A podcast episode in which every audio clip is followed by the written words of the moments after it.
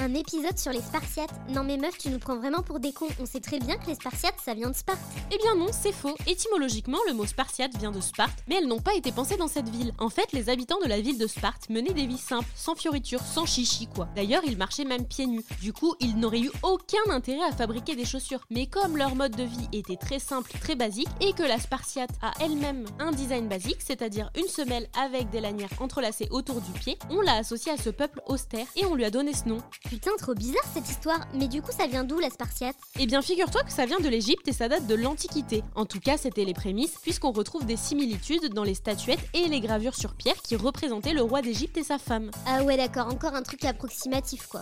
Non, puisque plusieurs siècles plus tard, les Grecs et les Romains porteront une chaussure très proche visuellement de la Spartiate qu'on connaît aujourd'hui, c'est-à-dire une semelle de cuir avec des lanières entrelacées sur le pied et qui pouvait remonter jusqu'à la jambe. On adore l'aspect jambonneau au niveau des mollets.